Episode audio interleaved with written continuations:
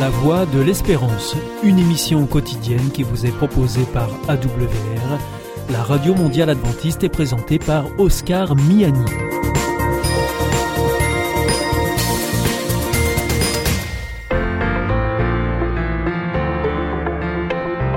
La revue Santé avec le docteur Jean Lincey est présentée par Oscar Miani.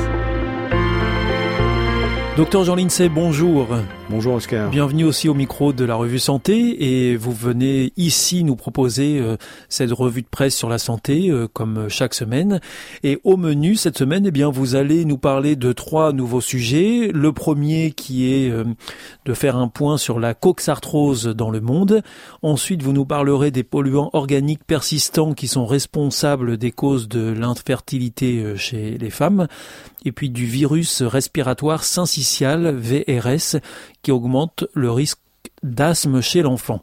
Voilà, donc euh, nous revenons à notre premier sujet, euh, un point sur la coxarthrose dans le monde. Alors pour commencer, qu'est-ce que c'est la coxarthrose? Coxarthrose, c'est l'arthrose de la hanche. D'accord. Et alors donc où est-ce qu'on en est euh, au niveau mondial sur l'arthrose de la hanche? Ben, L'arthrose de la hanche, ça coûte très cher parce que en invalidité et puis aussi en opération, puisque ça se termine par une prothèse. Hein. Mhm. Donc actuellement, le coût est faramineux dans les pays développés, ça représenterait, ça atteindrait pratiquement 1%, 1 du produit national brut. Et ça, mais seulement, ça va devrait quadrupler d'ici 2030. Ah, on peut prévoir ça. Bah oui, oui, mhm. oui, mais parce que les, les gens qui commencent à avoir comme un début de coxarthrose sont les les coxarthrosiques qu'il faudra opérer de, de, demain. Oui, on, voit, on voit venir le coup. Oui. Mhm.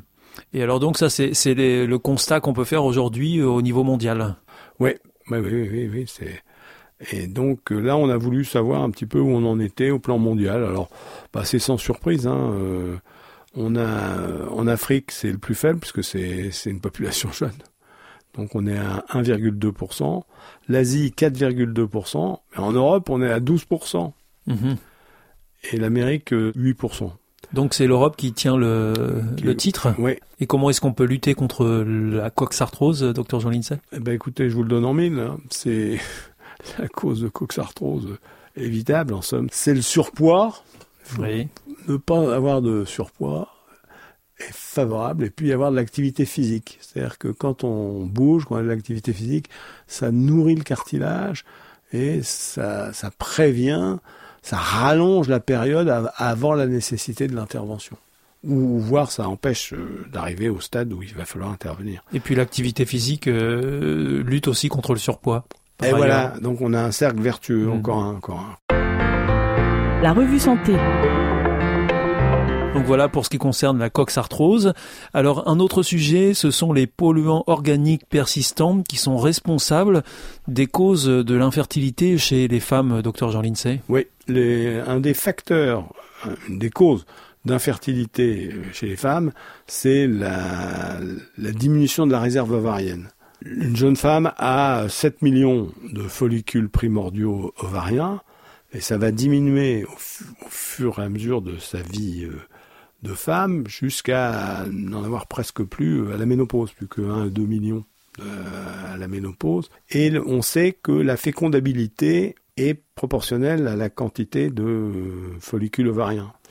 Et donc c'est une des causes d'infertilité que euh, le, la, la, une diminution de la réserve ovarienne précoce.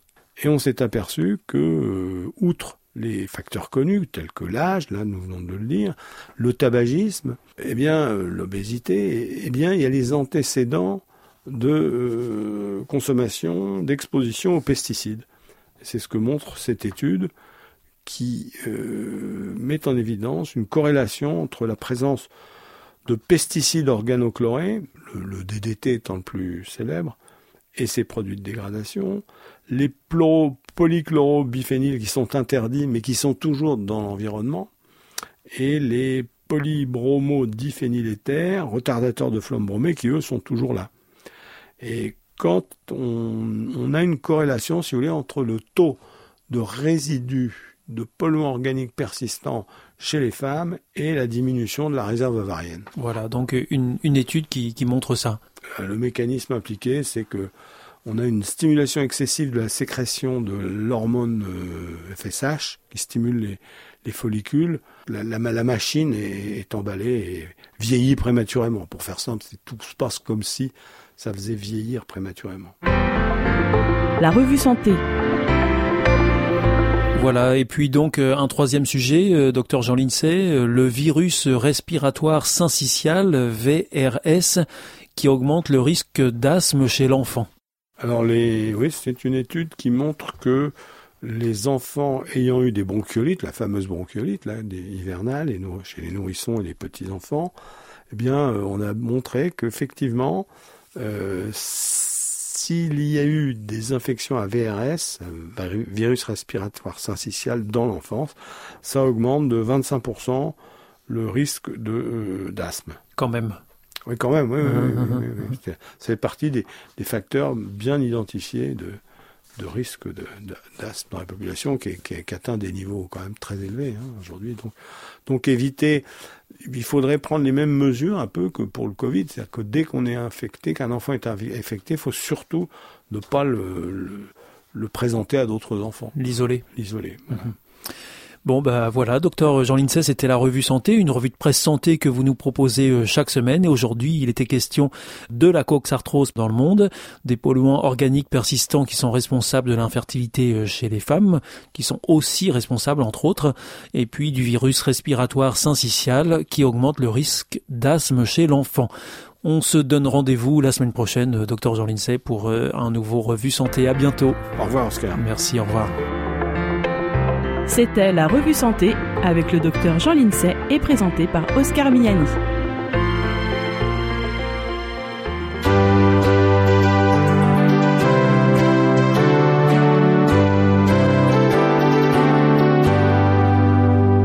This is Adventist World Radio. The Voice of Hope. Hier ist Adventist World Radio, die Stimme der Hoffnung. Questa è la radio mondiale avventista. La voce della speranza. Awake ye saints and raise your eyes and raise your voices high. Awake and praise that sovereign love that shows salvation nigh. Awake and praise that sovereign love that shows salvation nigh. Behold, I come, the Savior cries, on wings of love I fly. So come, dear Lord, my soul replies, and bring salvation nigh. So come, dear Lord, my soul replies, and bring salvation nigh. And fill with joy the hours that bring the glory of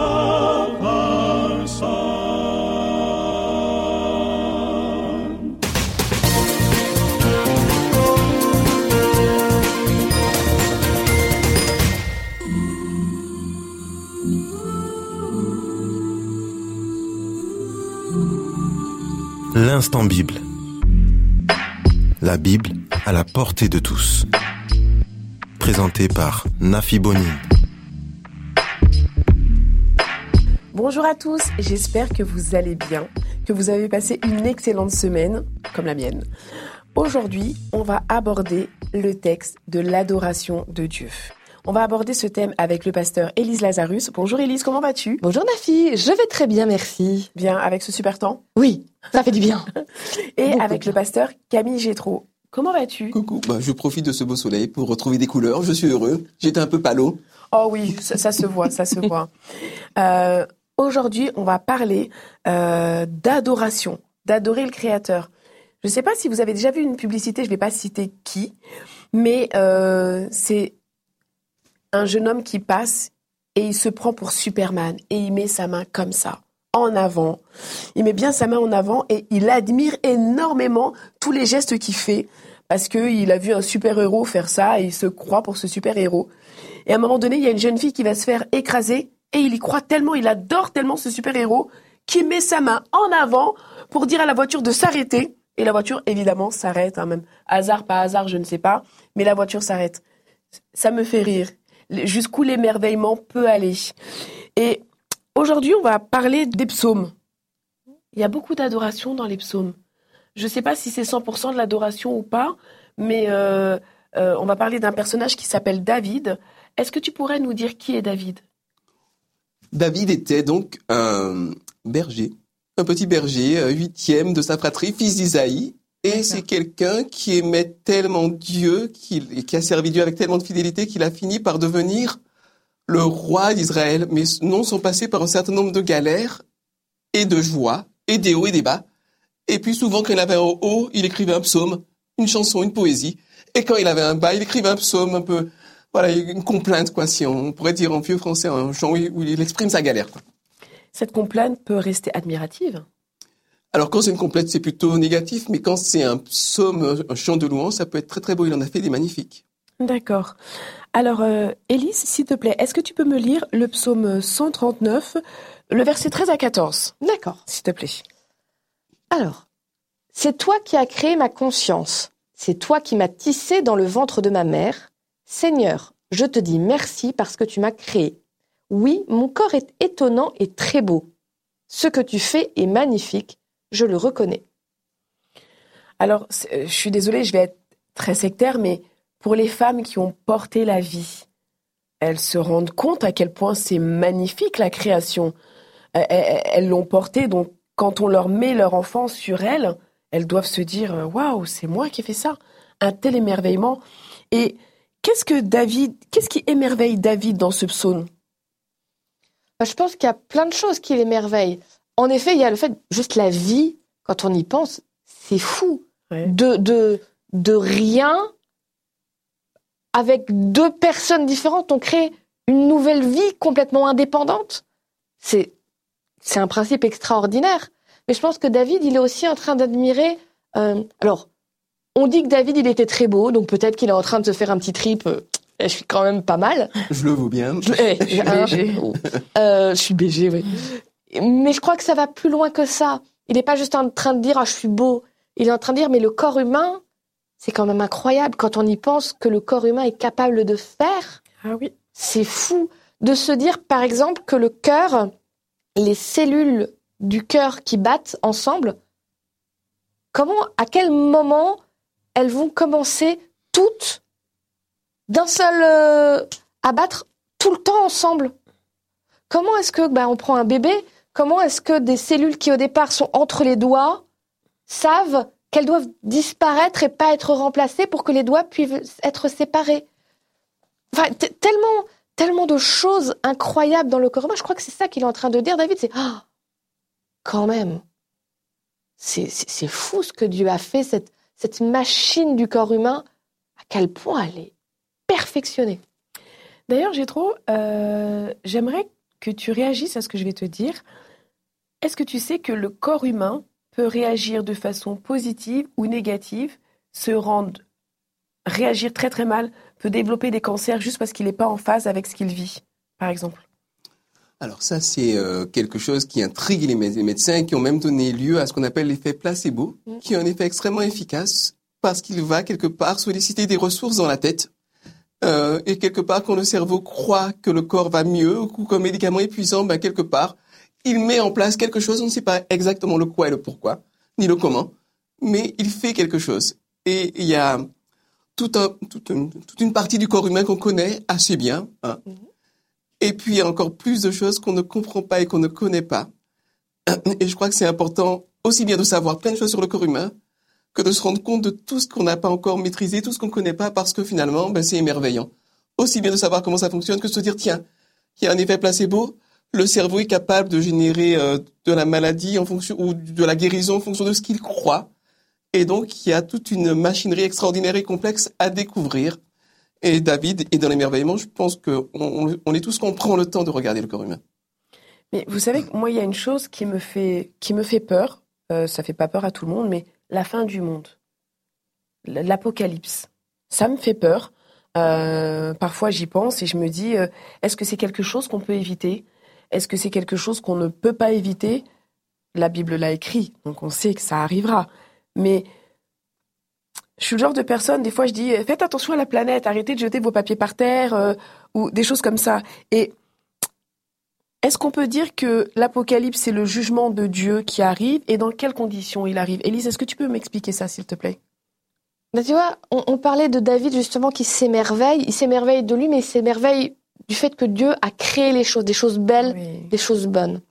Et la Bible, en effet, dans l'Apocalypse, entre autres, dit que Dieu va juger de façon sévère et va détruire ceux qui détruisent la terre.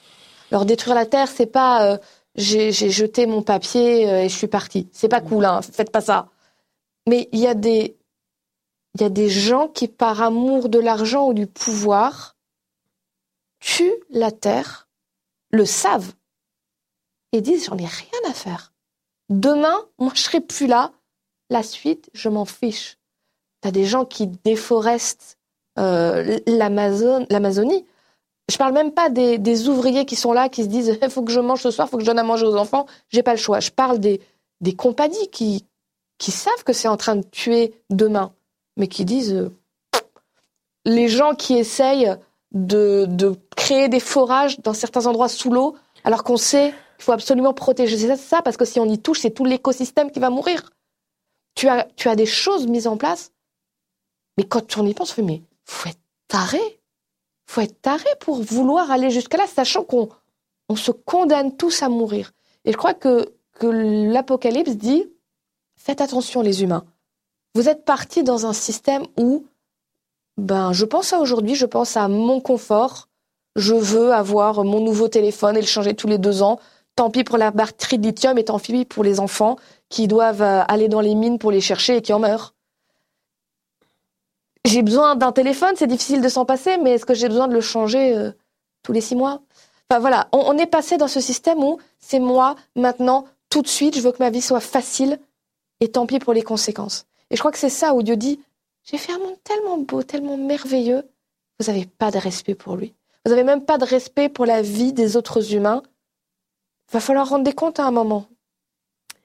J'ai trop une petite question. Si je te dis chrétien et écolo, à quoi ça fait penser de prime abord? Ben justement à l'Apocalypse. Euh, parce que souvent on voit l'Apocalypse, et même le, christianisme historique a prêché l'Apocalypse comme le moment où Dieu va se déchaîner, il va se lâcher, il va euh, lancer les catastrophes, les calamités sur les méchants. Au final, la- l'Apocalypse, ça veut juste dire la révélation. Et euh, comme David, on est émerveillé devant non seulement notre corps, mais devant la nature, devant le monde, devant la complexité, comme le disait Elise, des écosystèmes. La beauté des écosystèmes, c'est magique. C'est magique. La communication des plantes entre elles, c'est absolument fantastique. C'est, c'est mind-blowing, ça, ça m'explose le cerveau, c'est fantastique. C'est fantastique. Quand on commence à mesurer à quel point notre monde est beau, est merveilleux, est rare, et précieux, on en prend soin. On en prend soin. Et c'est une culture qui se développe. C'est pas forcément spontané. Moi, personnellement, ma culture écologique, elle se développe petit à petit. Euh, je prends moins la voiture. Enfin, je fais des petites choses, même, même, même ce que je, je jette, je, je trie. Enfin, je, je commence à faire attention, mais avant, j'étais pas aussi. Bref, ça se travaille. Pour être très court, ça se travaille. Et euh, quand on dit qu'on est, on croit dans un créateur, si on crache sur la création, il y a une contradiction. Si je dis que j'aime bien un film et que je te je dis du mal de toi, il y a une contradiction. Ah oui. Non, je dirai jamais de mal de ton avis. Eh ben, euh, c'est ça. Comment est-ce qu'on peut être chrétien et croire qu'il y a un créateur, même si on est chrétien euh, euh, créationniste, littéraliste ou créationniste évolutionniste, peu importe. Mais si on croit qu'il y a un créateur, on prend soin de la création. Élise, est-ce que tu penses que le chrétien a des moyens de mettre en place pour lui, pour son foyer et pour euh, les personnes qui l'entourent à vivre mieux euh, avec moins? Bah, en fait, t'as, oui, tu as des choses que, que tu peux mettre en place. Je dirais pas facilement parce que c'est jamais facile de faire un sacrifice sur le confort. D'enlever. Aujourd'hui, on a des choses très très faciles pour avoir tout ce qu'on veut très vite. Et ça demande un effort de se dire ben non, je vais pas utiliser ça. Euh, par exemple, euh, il y a des essayer. Tu veux des exemples précis Ça peut être plutôt essayer de consommer euh, des fruits et des légumes de saison. Je réinvente pas la roue, hein. Même l'État le dit. Après, je dis pas qu'il faut jamais euh, se prendre une petite mangue. On- on- le but c'est pas non plus d'être toujours dans le dans le triste et l'austérité, mais de se dire ben pas toutes les semaines quoi. Euh, Il y a privilégier des objets qui viennent du, du surplace de l'artisanat local. Par exemple, tu vois, moi j'ai un, un petit chien avec qui je fais de l'éducation et je voulais trouver des espèces de petites salières en métal pour quelque chose pour faire de l'éducation avec ça. J'avais besoin de ça, de, de choses très précises. J'ai essayé de chercher du surplace, j'ai eu du mal à trouver. Et à un moment, je suis allée sur la facilité, j'ai fait de la commande par internet et je l'ai fait venir de loin. Et je me suis dit, est-ce que vraiment j'ai bien fait? Il y a un impact de faire venir de loin, ça se discute, mais voilà, je me suis dit, bah, j'aurais peut-être mieux fait de, de prendre du, du local. Donc il y a plein de, de petites choses qu'on peut mettre en place, mais il faut, être, faut en avoir envie, il faut être convaincu et pas le prendre comme une souffrance. Et puis, bah, parfois, on fait des erreurs, on se trompe, mais voilà, donc euh, consommer local, chercher de l'artisanat, ne pas acheter, acheter, acheter. On n'a pas besoin d'avoir 200 vêtements. On peut avoir quelques pièces, ce qu'on appelle des pièces fortes, quelque chose d'un peu, des choses jolies, marquantes, et à côté, faire tourner, faire des assemblages différents. Et c'est pareil pour euh, ce qu'on a à la maison de, en appareil électronique. On n'est pas toujours obligé de racheter, racheter, racheter. On peut essayer de remplacer, de prendre pas forcément du neuf. Ça se développe beaucoup. Aujourd'hui, il y a des moyens. Si on a envie de faire un petit pas en plus, ça demande un peu d'effort.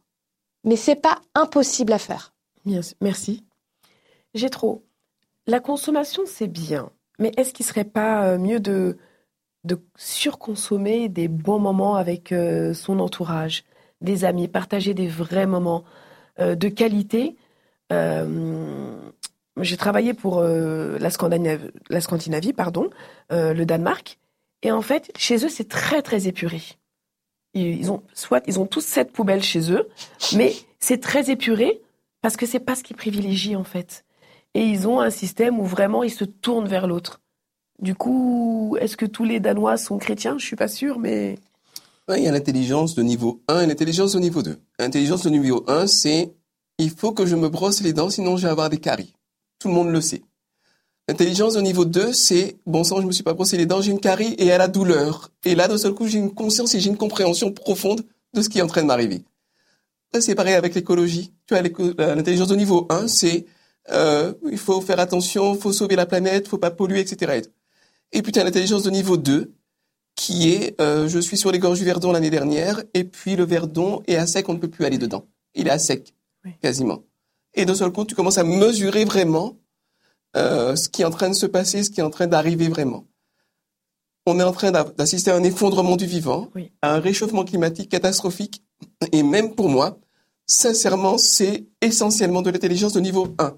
Ça reste un petit peu théorique parce que finalement, j'ai toujours l'eau dans mon robinet, j'ai toujours euh, les supermarchés qui sont achalandés. L'idéal, ce serait de et faire évoluer notre conscience comme tes amis danois pour ne pas avoir besoin d'en arriver à l'intelligence de niveau 2, celle qui arrive quand on est en plein dans la catastrophe et qu'il y a des morts par millions et puis des catastrophes à n'en plus finir.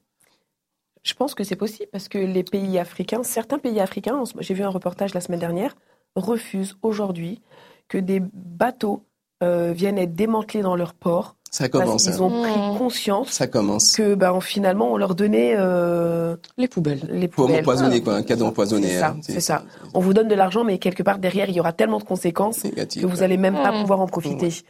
Euh, tout ça pour dire que David était émerveillé de cette planète et il en avait bien raison. Dieu a fait les choses parfaitement à un point où euh, qui peut m'expliquer pourquoi la pomme est sucrée, pourquoi euh, la mangue est sucrée euh, Arrête, j'ai faim. Pas dit manque, on a tous souri. hein. Et, mais tout a été fait parfaitement et personne ne pourra expliquer le pourquoi du comment. C'est c'est vraiment un cadeau magnifique qu'il nous a fait. Merci à David de l'avoir euh, écrit, euh, de l'avoir immortalisé dans la Bible.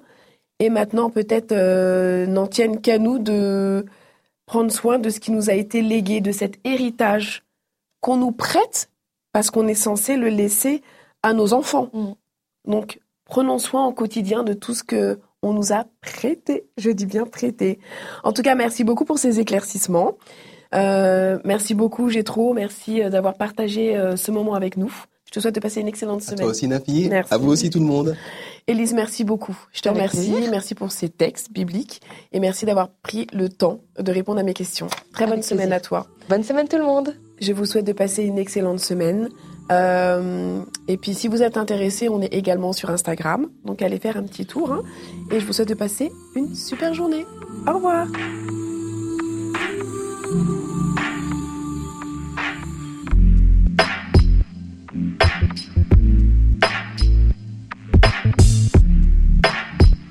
C'était l'instant Bible présenté par Nafi Bonin.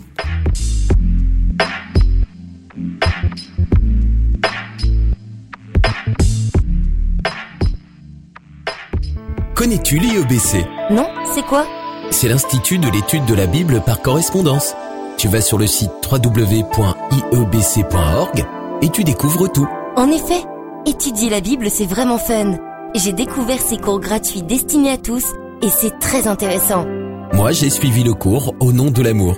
Il me tarde de découvrir les autres cours gratuits sur la Bible sur www.iebc.org. Notre émission est maintenant terminée. C'était la Radio Mondiale Adventiste, la voix de l'espérance. Je vous souhaite à présent une très bonne continuation. Que Dieu vous bénisse. À demain.